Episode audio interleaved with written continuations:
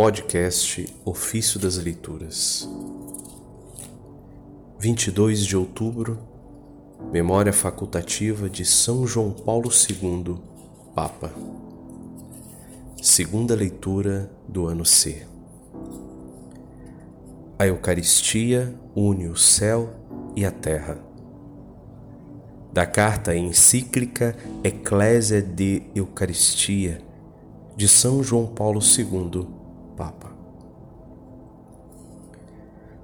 Quando penso na Eucaristia e olho para a minha vida de sacerdote, de bispo, de sucessor de Pedro, espontaneamente ponho-me a recordar tantos momentos e lugares onde tive a dita de celebrá-la.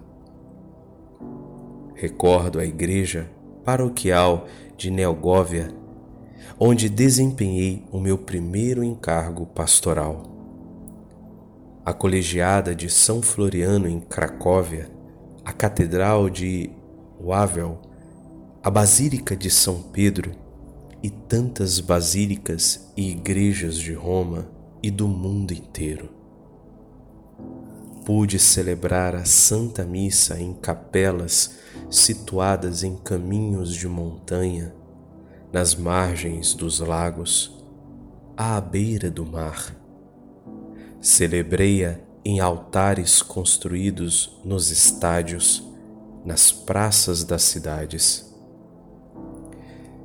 Este cenário tão variado das minhas celebrações eucarísticas faz-me experimentar intensamente o seu caráter universal e, por assim dizer, cósmico.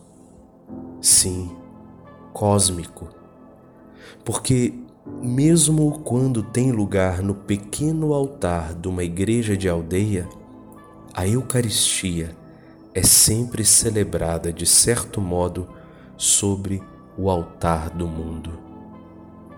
Une o céu e a terra, abraça e impregna toda a criação. O Filho de Deus fez-se homem para, num supremo ato de louvor, devolver toda a criação àquele que a fez surgir do nada. Assim, ele, o sumo e eterno sacerdote, entrando com o sangue de sua cruz no santuário eterno, devolve ao Criador e Pai toda a criação redimida. Falo através do ministério sacerdotal da Igreja para a glória da Santíssima Trindade.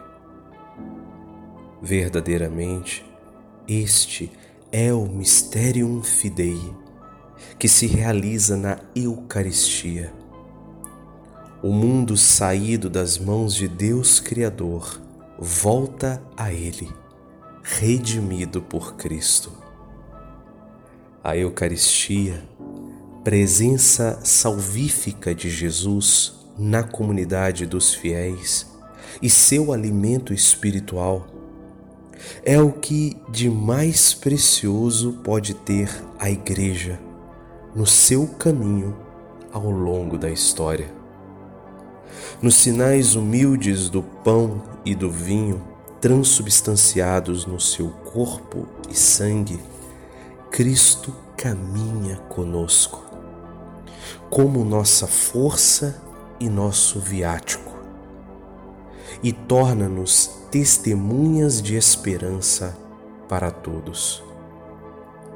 Se a razão experimenta os seus limites diante deste mistério, o coração, iluminado pela graça do Espírito Santo, intui bem como comportar-se, entranhando-se na adoração e num amor sem limites.